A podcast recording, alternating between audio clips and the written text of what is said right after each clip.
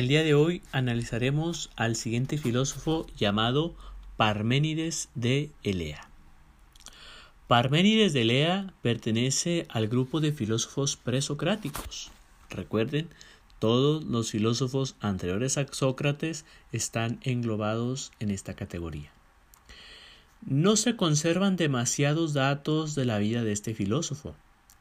Se estima, se cree que nació en Elea, que, es, que era una ciudad griega situada en la parte meridional de Italia, más o menos en el año 540 a.C. Allí, en este lugar, en esta ciudad Elea, surgió una de las grandes escuelas filosóficas más importantes de la antigua Grecia, la escuela eleática o la escuela de Elea. Ya hemos hablado anteriormente en otras clases acerca de otra escuela filosófica que fue la escuela de Mileto.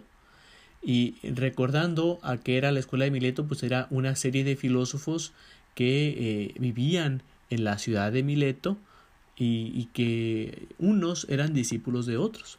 Pues esto pasó similar aquí en Elea. Se fundó una escuela filosófica, un grupo de filósofos que vivían, radicaban aquí y pues por su contacto geográfico pues tenían este sentido de maestros y discípulos. Tradicionalmente se le atribuye la creación de esta escuela de Elea a otro filósofo llamado Genófanes de Colofón. Sin embargo, algunos creen que pudo haber sido el propio Parménides quien la hubiese fundado. Parménides se inicia en la filosofía de la mano con los pitagóricos, es decir, que sus primeros incursos, sus primeros pasos dentro de la filosofía fueron dentro de este grupo filosófico de los pitagóricos. Recordemos un poquito que también los pitagóricos se desarrollaron en una región cercana eh, en Italia, en Crotona, Era una ciudad relativamente cercana a Elea pero terminar por distanciarse y desarrollar su propio pensamiento filosófico. Eh, en las últimas partes del pensamiento de Parménides podemos ver una ruptura muy significativa con el pensamiento de los pitagóricos ya que hará bastantes críticas a el pensamiento de estos filósofos. Su filosofía será muy parecida, la filosofía de, de, Parménides será muy parecida eh, apreciada por los filósofos posteriores como Platón. Su pensamiento es uno de los pilares de la escuela de Elea. Además de dedicarse a la filosofía, Parménides participó activamente en la vida política y pública de su ciudad, contribuyendo en la constitución de las leyes.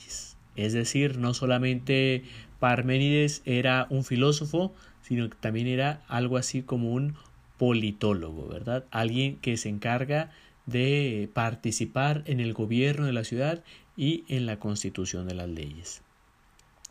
Aunque no se sabe a ciencia cierta si escribió más eh, textos a lo largo de su vida, el que nos ha llegado a nosotros en nuestros días es un texto titulado Sobre la naturaleza.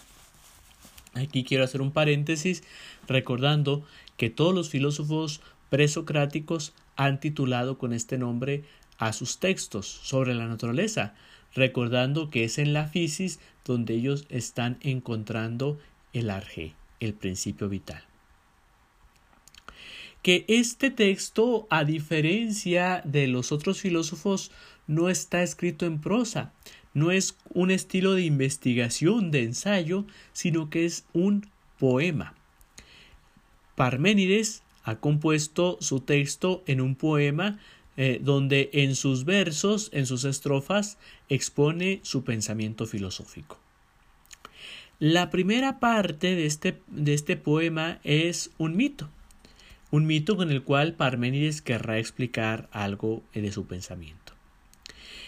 En esta primera parte de su poema, Parménides relata cómo es conducido hasta la diosa de la verdad, ante la cual tiene una revelación de carácter filosófico. La parte central del poema se centra en esta revelación y se divide en dos partes. La primera parte, Parménides la ha titulado La vía de la verdad y la vía de la falsedad. Con esto de la vía de la verdad y la vía de la falsedad, Parménides expondrá su pensamiento filosófico. Y es aquí donde nos relata que para aproximarnos eh, a la verdad de las cosas, para aproximarnos al ser, existe la vía de la verdad, pero también tenemos que tener cuidado, porque existe la vía de la falsedad, que ésta, en vez de acercarnos, de aproximarnos, nos aleja. Y la segunda parte, eh, Parménides la ha titulado como la vía de la opinión. Describe una cosmología que considera engañosa. Parménides va a señalar, va a repudiar lo que es la opinión, entendiendo a la opinión como un comentario inexperto. ¿A qué me refiero con un comentario inexperto? Pues cuando las personas comentamos algo sobre lo cual no sabemos con certeza en el cual no somos expertos. Eh, expresamos una opinión mediante una experiencia, sin embargo, una experiencia personal pues es muy sumamente reducida. No puede llevarse a la ley, ¿verdad? A una universalidad. Es por ello que Parménides va a decir que las opiniones no tienen validez, no tienen grado de verdad. En la primera parte de este poema que ya les hablo, Parménides nos expone su pensamiento filosófico bajo una premisa fundamental. La premisa fundamental es lo que es el ser puede pensarse. Lo que no es, es decir, el no ser, no puede pensarse. Es decir, traduciendo estas palabras un poquito rebuscadas de Parménides, podemos decir que todo lo que puede pensarse existe, ya que está en el lado del ser. Y todo aquello que no pudiese pensarse, pues está en el lado del no ser, y por lo tanto no existe. Es decir, que todo lo que puedo pensar existe y por lo tanto está en el lado del ser. No hay cosa que no existiera en el mundo que yo lo pueda pensar. Y en este sentido, Parménides tiene razón, porque no hay nada que pase por mi intelecto que no exista. Él dirá, profe, ¿y los unicornios? ¿Los pegasos? Pues bueno, no existen en la realidad física, pero los hemos construido y existen en nuestra realidad mental, existen en nuestra imaginación. Pero las cosas que ni siquiera pudiesen existir en nuestra imaginación, pues no existirían, ¿verdad? No, no pudiesen ser pensadas.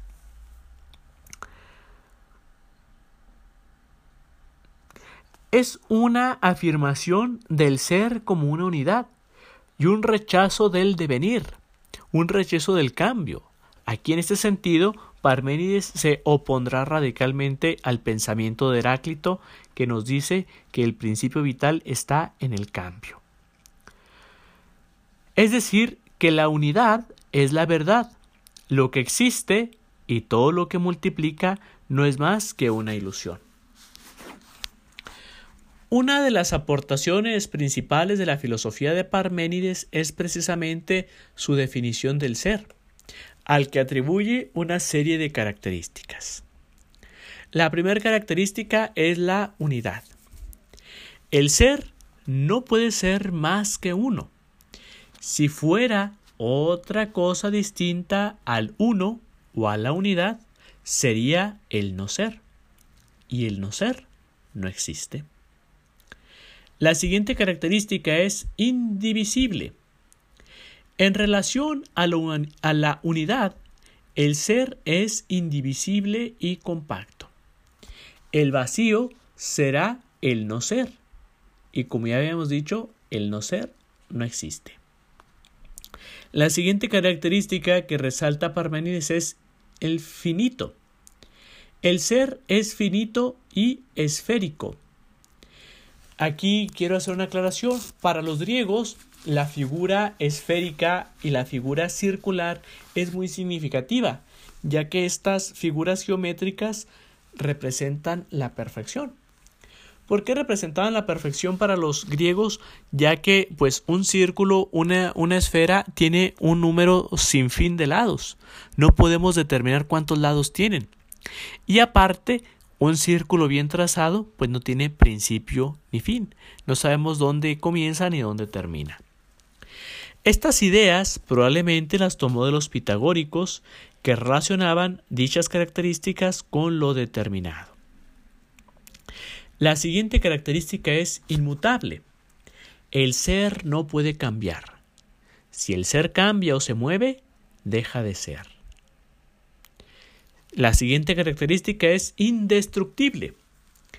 El ser es, y si deja de ser, ya no puede, ya no puede ser el ser y por lo tanto, si cambia a otra cosa, pues ya no está en el ser. En este sentido, aquí vemos otra idea contradictoria al pensamiento de Heráclito. Y por último, eh, Parménides nos resalta la característica de que el ser es ingénito. Es decir, que el ser no ha podido ser engendrado por nada ni por nadie ya que entonces habría sido creado. ¿Y por quién habría sido creado? Por el no ser. Porque si algo es y en un momento no fue, por lo tanto estaría del lado del no ser. Y por lo tanto, el no ser no existe.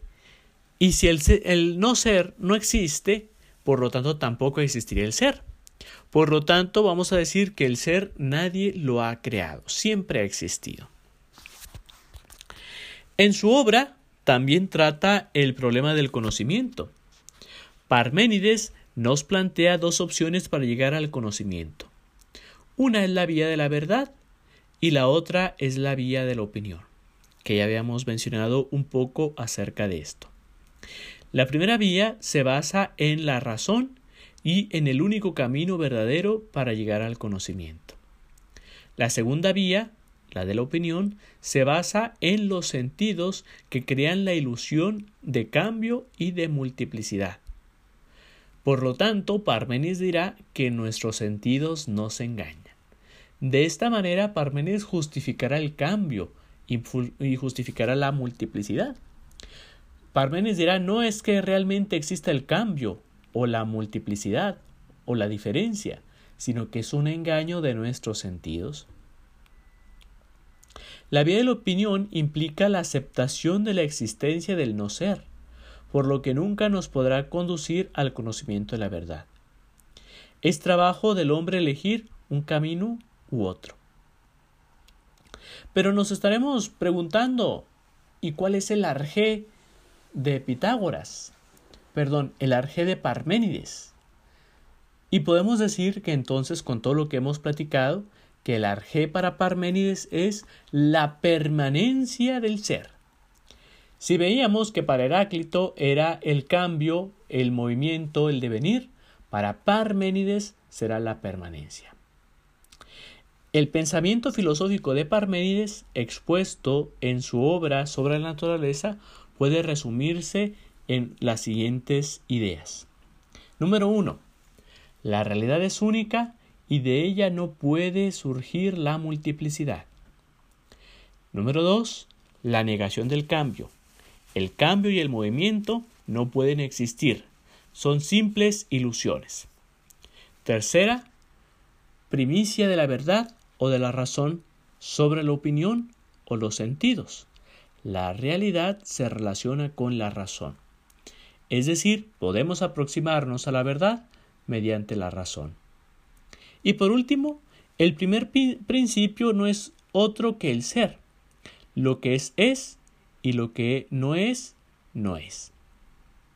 Parménides es considerado como el primer metafísico y fundador de la ontología, ya que la metafísica, recordando aquellas nuestras primeras clases, veamos que era el estudio del ser, y Parménides va a centrar su arjé en la permanencia del ser por ser el primero que sitúa al ser o al ente, que también algunos otros filósofos le llaman así, como principio.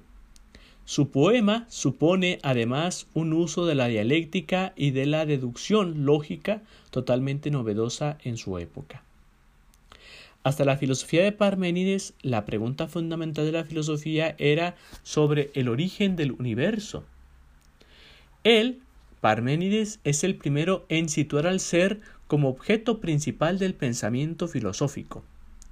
Este hecho tendrá una gran influencia en la filosofía desarrollada posteriormente en Grecia y en la historia de la filosofía. Pues bueno, jóvenes, espero que esta, este podcast haya sido de su ayuda, de su agrado. Nos vemos pronto.